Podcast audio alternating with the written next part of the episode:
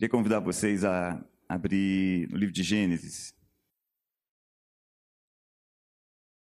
Gênesis capítulo 6. Versículo 5. Os nossos pastores estão viajando num congresso de líderes. Eu fui incumbido de compartilhar com vocês aqui um pouco da palavra de Deus. Vou imitar o Lu aqui. Também estou um pouco nervoso, mais ou menos, porque não só pela responsabilidade de compartilhar com vocês, mas porque o que Deus colocou no meu coração foi compartilhar dois textos que para mim são muito difíceis. Um deles é esse que a gente vai ler agora, Gênesis 6, 5. O Senhor viu que a perversidade do homem tinha aumentado na terra e que toda a inclinação dos pensamentos do seu coração era sempre e somente para o mal. Então o Senhor arrependeu-se de ter feito o homem sobre a terra, e isso cortou-lhe o coração. Quem sabe em uma outra versão de vocês aí, isso lhe pesou no coração.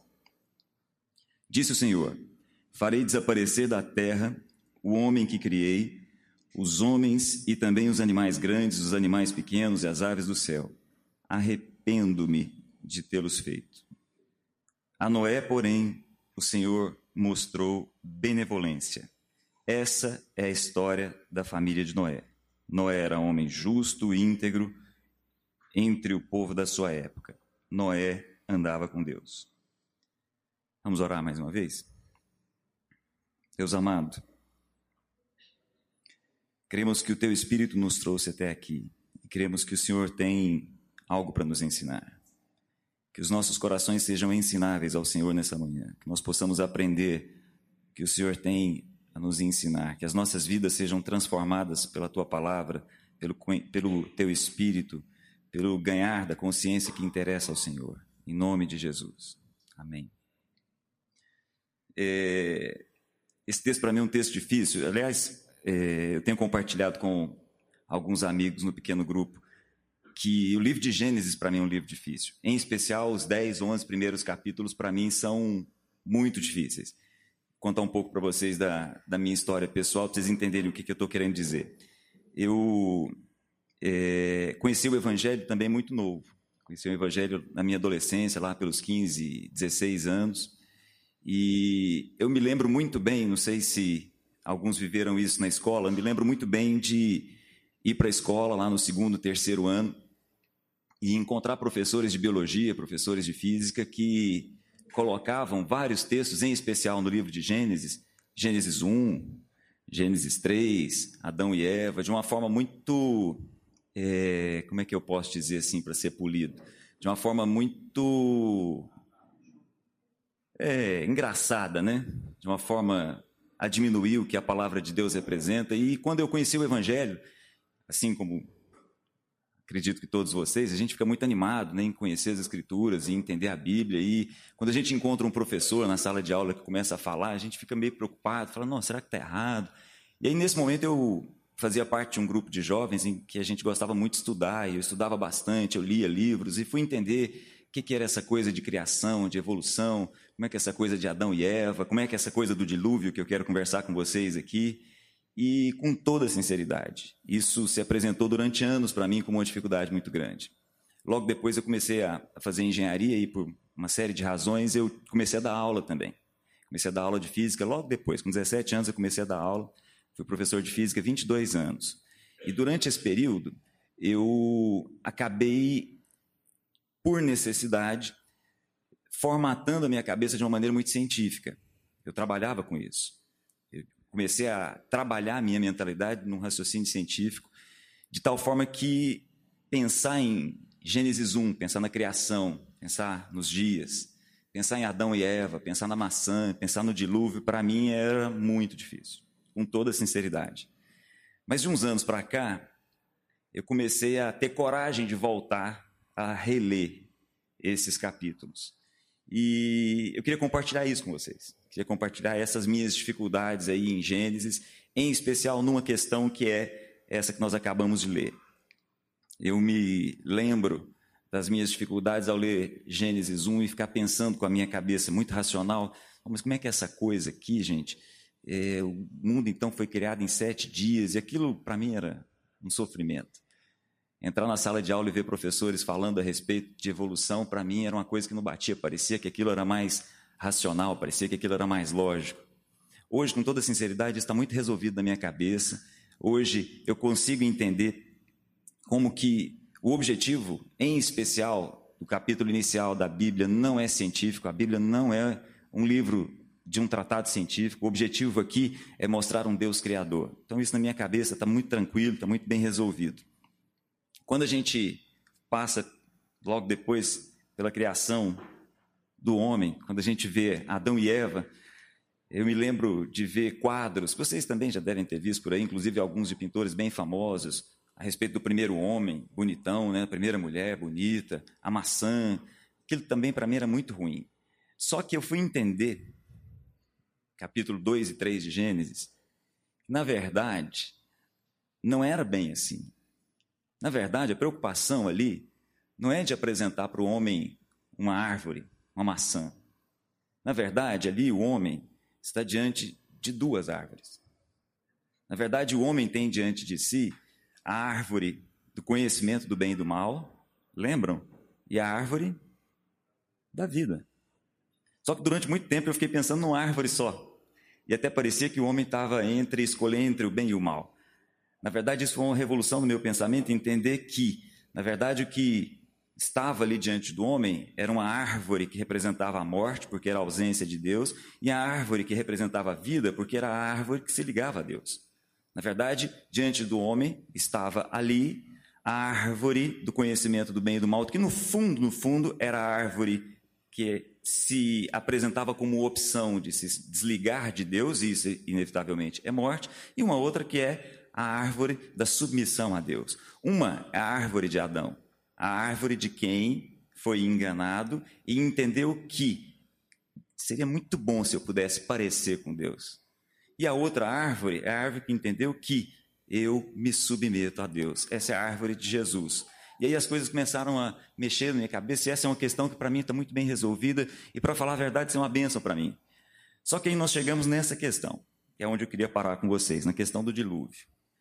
E aí, as questões científicas que envolviam dilúvio, eu tentei esconder na minha cabeça um tempo razoável. Por exemplo, quando eu era professor de física, eu ficava pensando assim: bom, dilúvio, segundo a Bíblia, fez com que Noé construísse uma arca, começou a chover, a água levantou, segundo a Bíblia, a água se levantou sete metros acima do monte mais alto.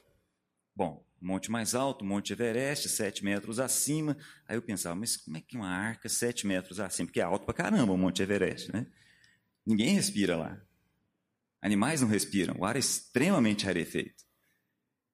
Entendem? Aí eu olhava aqui e falava, gente, que negócio esquisito, esse negócio parece que não fecha, essa conta parece que é meio estranha. Aí eu pensava assim, e os animais?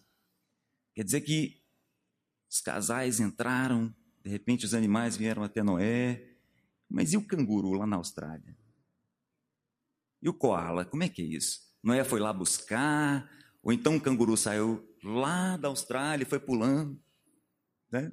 chegou, opa, sou canguru, queria entrar aí na arca. É um negócio assim, na boa, gente. Aqui entre nós, nós estamos em casa. Essa conta não fecha, né?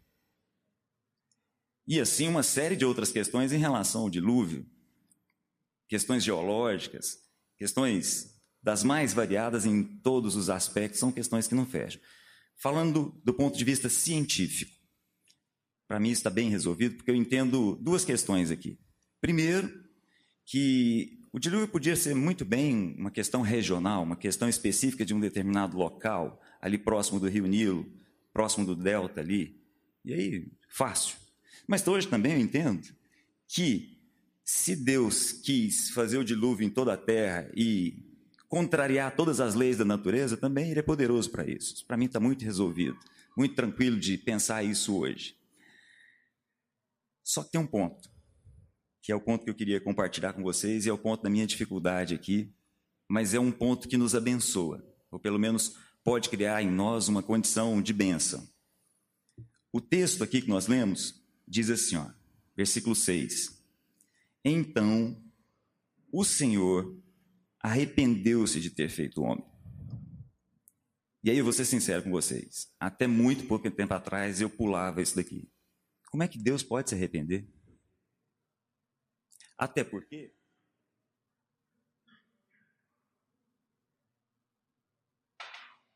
Até porque vocês devem se lembrar, existem outros textos na Bíblia que diz, inclusive do mesmo escritor Moisés, que diz que Deus não é filho do homem para que minta. Lembram disso? Também não é filho do homem para que se arrependa. Texto conhecido nosso, né? E aí eu pulava essas questões porque isso realmente me incomodava. Mas agora no pequeno grupo em casa, a gente voltou a refletir sobre essas coisas. E aí eu comecei a pensar mais a respeito disso e vou ser sincero com vocês. Tem sido para mim uma bênção entender e é isso que eu queria compartilhar com vocês aqui nessa manhã a realidade do Deus que não é impassível. Às vezes, quando a gente se aprofunda no conhecimento da soberania de Deus, do Deus que controla todas as coisas, do Deus que tem as rédeas do universo nas mãos, às vezes nós corremos um grande risco de ir para o outro extremo e achar que todas as coisas estão prontas e pré-determinadas. Às vezes, quando nós entendemos o Deus Criador, o Deus eterno, o Deus que não se prende às questões de tempo e de espaço, às vezes, nesse caminho, nós corremos o grande risco de achar que todas as coisas estão prontas. Que nós amanhã, segunda-feira, segundo dia da semana, nós vamos caminhar e todas as coisas já estão pré-determinadas. E não é assim. Esse é um ponto sério que eu queria compartilhar com vocês, queria pensar nessas coisas junto com vocês aqui e entender esse arrependimento de Deus. Ora, Deus se arrepende? Eu não quero, em hipótese alguma, colocar para vocês aqui que Deus muda. Em hipótese alguma, não é essa a questão. Deus é imutável. Mas imutável do ponto de vista dos propósitos. E não imutável no sentido de ser um Deus congelado, um Deus que não tem emoções. E aí eu queria lembrar para vocês aqui algumas realidades interessantes no Novo Testamento. Vocês se lembram quando Jesus um dia foi para as regiões afastadas ali da região da Judéia, região de Tiro e Sidom, ele encontrou uma mulher grega pela frente, que foi procurá-lo. Lembram desse texto? Um texto para mim difícil. A mulher chega para Jesus porque ela tem uma filha atormentada por espíritos imundos. A mulher tinha uma filha endemoniada, mas era uma grega. Era uma Ciro-Fenícia. Ela procura Jesus, vai até Jesus, pedindo que Jesus liberte a sua filha. Lembram dessa história? Para mim, esse é um texto duro demais. Para mim, com toda sinceridade, essa é a palavra mais dura de Jesus. Jesus diz para essa mulher assim: Olha, eu vim para esse povo. Não é justo que eu tire o pão dos filhos e entregue aos cães. Lembram disso? A mulher diz: Ok, mas os cães também comem das migalhas que caem à mesa dos filhos. E aí Jesus diz assim: por causa desta tua palavra, pode voltar para casa, que a sua filha está liberta. Gente, em hipótese alguma, eu quero colocar para vocês que existem palavras-chave que vão mexer no coração de Deus e fazer com que Deus seja susceptível a nós. Não é isso que eu estou querendo dizer. O que eu estou querendo dizer é que o nosso Deus se move. O nosso Deus não é congelado e a vida não está pronta. A vida não está pré-determinada. Deus está no controle de todas as coisas, Deus é soberano, Deus tem as rédeas do universo nas suas mãos, mas nós temos responsabilidade. As nossas vidas não estão de uma forma que a gente vai acordar de manhã e nós vamos viver o dia porque está pronto. Deixa eu perguntar uma coisa para vocês. Se o nosso filho, a nossa filha amanhece doente, de uma doença dificílima, o que nós vamos fazer? Nós vamos cruzar os braços e falar: não, se é a vontade de Deus, e está tudo pronto, está tudo pré-determinado, não vou fazer nada, ou nós vamos dobrar os nossos joelhos e pedir para que essa situação seja alterada. Isso demonstra nossa maturidade? Não, eu vou cruzar meus braços, porque isso é da vontade de Deus, eu agora preciso entender o que Deus quer nessa situação. Eu vou dobrar meu joelho e falar, Senhor, se possível, passa esse cálice. O que essa mulher fez? Essa mulher não voltou para casa. Ela insistiu. Eu não estou querendo dizer que existem palavras-chave, abre-te, sesmo, e o coração de Deus se move, se mexe a partir das nossas orações. Não é isso, não. Só estou querendo colocar que essa mulher não entendeu a vida como pronta e pré-determinada. Essa é a questão. Não sei se vocês se lembram, numa outra situação, Jesus foi a Cafarnaum, e na entrada da cidade de Cafarnaum, os líderes religiosos chegaram para Jesus e disseram: Olha, deixa eu falar uma coisa aqui. Há um centurião nessa cidade que é um homem muito sério. Ele ama muito a nossa nação. É um homem que merece que o Senhor vá até a casa dele, porque ele tem um servo que está doente. Lembram dessa história? Os líderes religiosos chegam para Jesus e falam: Vai até lá, que nós temos aqui um centurião que construiu a nossa sinagoga, gosta muito da nossa nação, e ele é alguém que merece que o Senhor vá até lá, porque ele tem um servo que está doente. E Jesus vai. Quando Jesus vai, o centurião manda alguns amigos para conversar com Jesus e diz o seguinte: Jesus, o centurião mandou dizer para você que ele não é digno de que o senhor entre na casa dele. Ele não é digno de ficar debaixo do mesmo teto que o senhor. Então o senhor não precisa ir lá. Ele mandou dizer mais. Ele mandou dizer o seguinte: ele sabe que o Senhor tem um status de autoridade espiritual diferente. Olha o que o centurião mandou dizer. O centurião mandou dizer o seguinte: Eu também tenho servos. E aí eu digo para um servo: Vai, ele vai. Eu digo para outro servo: Vem, ele vem. Digo para outro servo: Faz isso, e ele faz. Então o senhor não precisa vir aqui.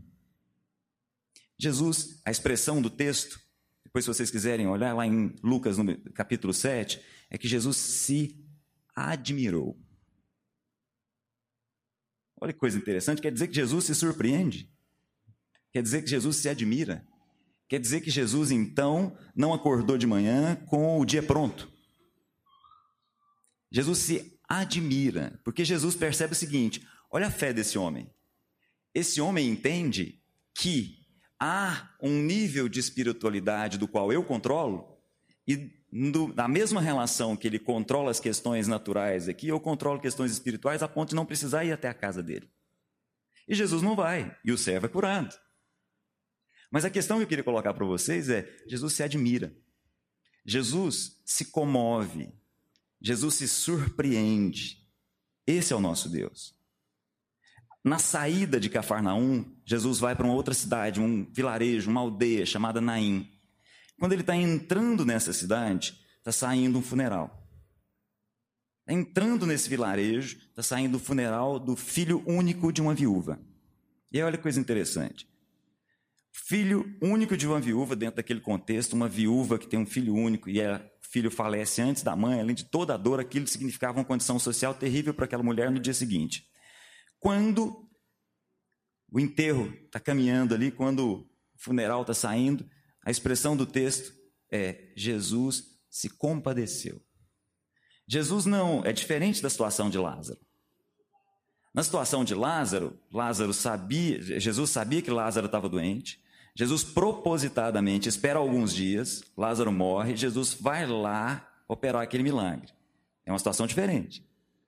A ressurreição de Lázaro tem um plano e um projeto muito bem arquitetado. Nesse caso, Jesus está entrando num vilarejo e ele encontra com um enterro. Ele se compadece daquela mulher, vai até o caixão e ressuscita aquele jovem.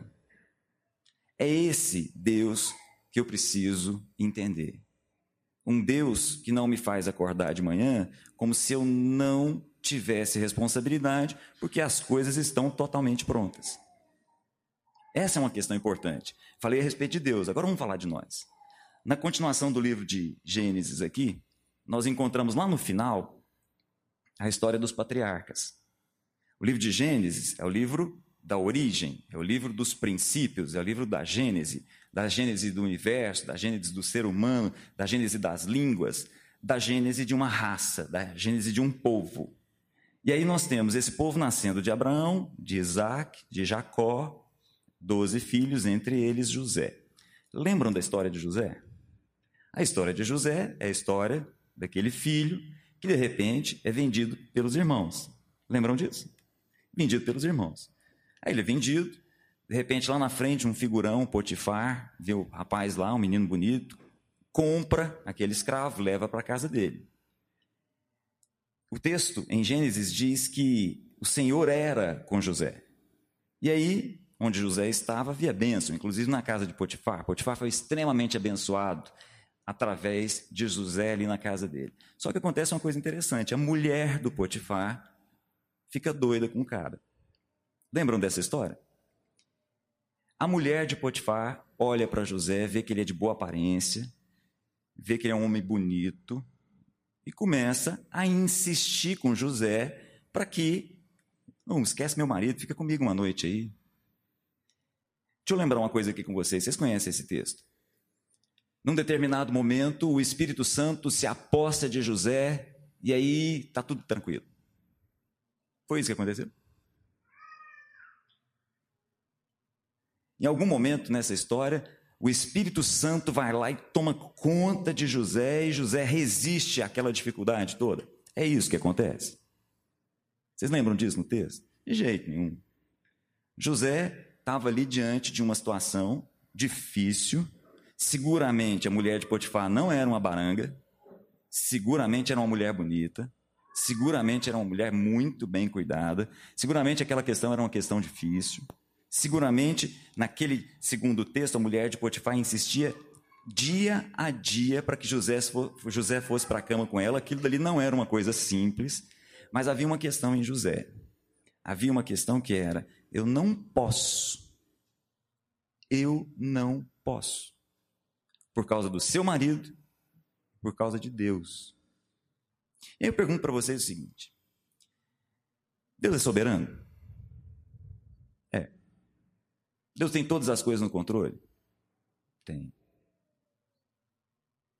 Mas José podia ter feito o que Davi fez? José podia acordar de manhã e falar: não, o que vai acontecer hoje aqui está tudo certo, está tudo predeterminado por Deus e está tudo resolvido. Mas não era assim que ele vivia. Ele não vivia como se o dia tivesse pronto. Ele vivia as dificuldades do dia, as opções do dia.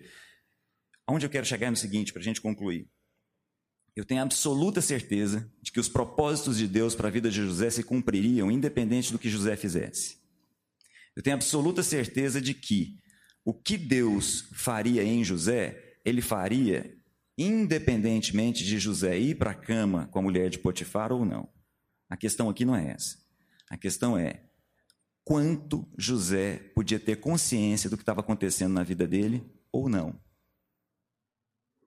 Entenderam? Eu vou repetir. A questão aqui não era a respeito dos propósitos de Deus para a vida de José. Seguramente, Deus iria fazer com José o que de fato fez. José acabou sendo aquela pessoa que recebeu os onze irmãos, recebeu o pai Jacó e fez com que aquele lugar fosse o lugar da origem do povo de Israel. As doze tribos surgiram ali a partir de José, a partir das condições criadas por Deus através de José. Tenho certeza absoluta que isso podia acontecer, só que tem um detalhe.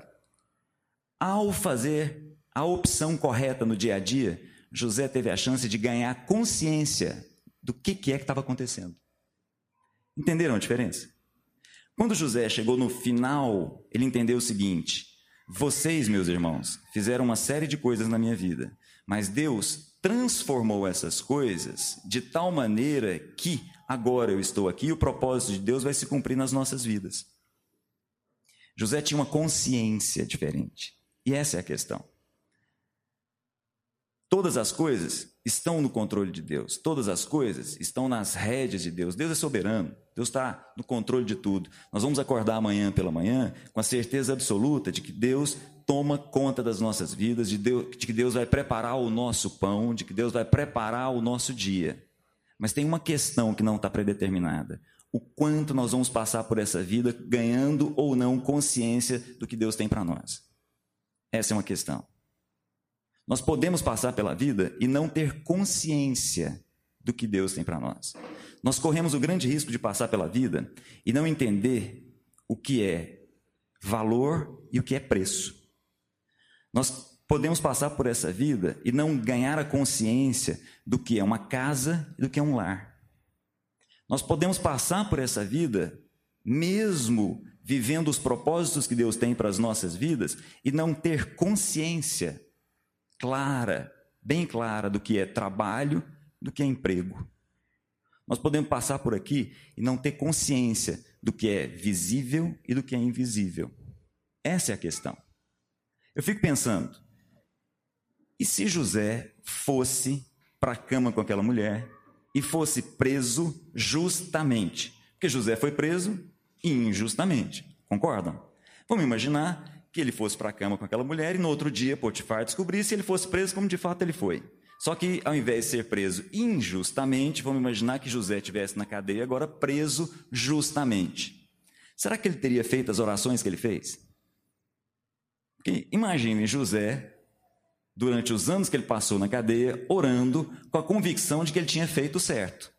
Imaginem as brigas que ele teve com Deus. Imagine José conversando com Deus e aprendendo de Deus o que ele precisava aprender. Agora, imagine o contrário. Imagine que ele fosse preso justamente. Ele foi preso porque ele tinha que ser preso mesmo, porque ele adulterou com a mulher.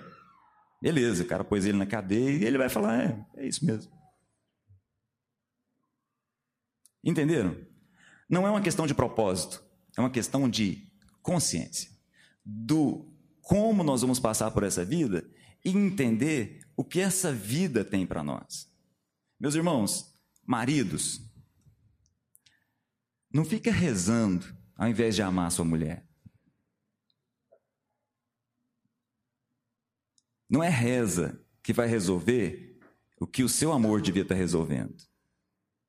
Minhas irmãs, mulheres, não é jejum que vai substituir o amor do seu marido, não. Não adianta fazer jejum de chocolate, que não vai resolver.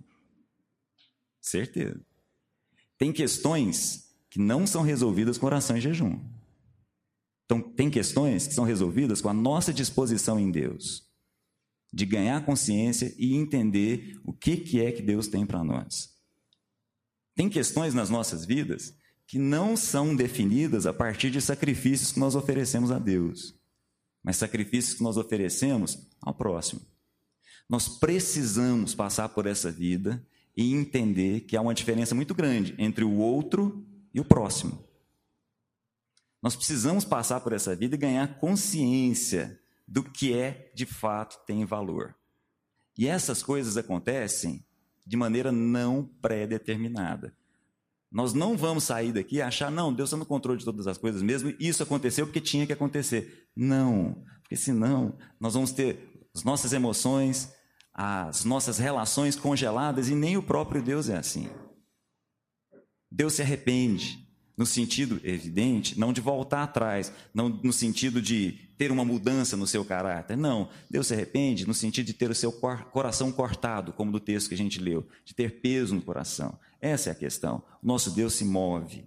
Nosso Deus é soberano, mas é um Deus presente, que se move, passível, tem emoções, ama, chora, se surpreende, assim como nós. E as nossas vidas não estão prontas. As nossas vidas dependem de como é que a gente vai lidar com as situações que José lidou. Eu fico pensando, como é que seria se Judas, ao invés de se suicidar, esperasse mais algumas horas e tivesse pedido perdão para Jesus? Fico imaginando o contrário. Se Pedro não tivesse absorvido o perdão que Jesus tinha para ele. Se Pedro tivesse se deixado levar pela amargura, ao invés de absorver o perdão que Jesus tinha para ele. Entendem? Os propósitos não deixam de ser cumpridos, mas a possibilidade de ganhar consciência do que Deus tem para nós, isso nós podemos perder. Essa é a questão. Vamos ficar de pé? Eu queria terminar orando aqui.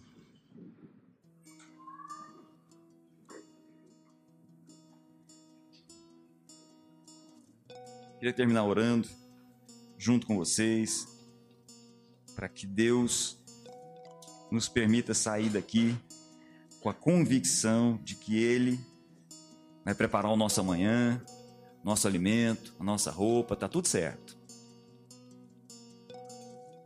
Mas a nossa consciência, nós temos a chance de ganhar.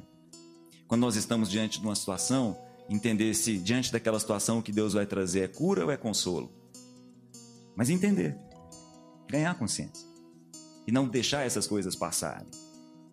Aproveitar todas as oportunidades que Deus quer nas nossas vidas. Vamos orar. Deus amado, em nome de Jesus, que o Senhor nos ensine a respeito da nossa responsabilidade. Que o Senhor nos ensine a respeito do equilíbrio difícil, mas verdadeiro, entre soberania e responsabilidade. A soberania do Senhor e a nossa responsabilidade. Que o Senhor possa nos ensinar no nosso dia a dia a amar as pessoas que o Senhor coloca nas nossas vidas, de tal maneira que isso seja em nós uma forma de entendermos o valor, de entendermos o propósito, de entendermos todas as questões relevantes das nossas vidas. Cuida de nós, Pai. Nos ajuda a entender que a vida não está pronta, que nós estamos desenvolvendo a nossa salvação junto com o Senhor. Em nome de Jesus. Vocês tenham uma ótima semana, em nome de Jesus. Até mais.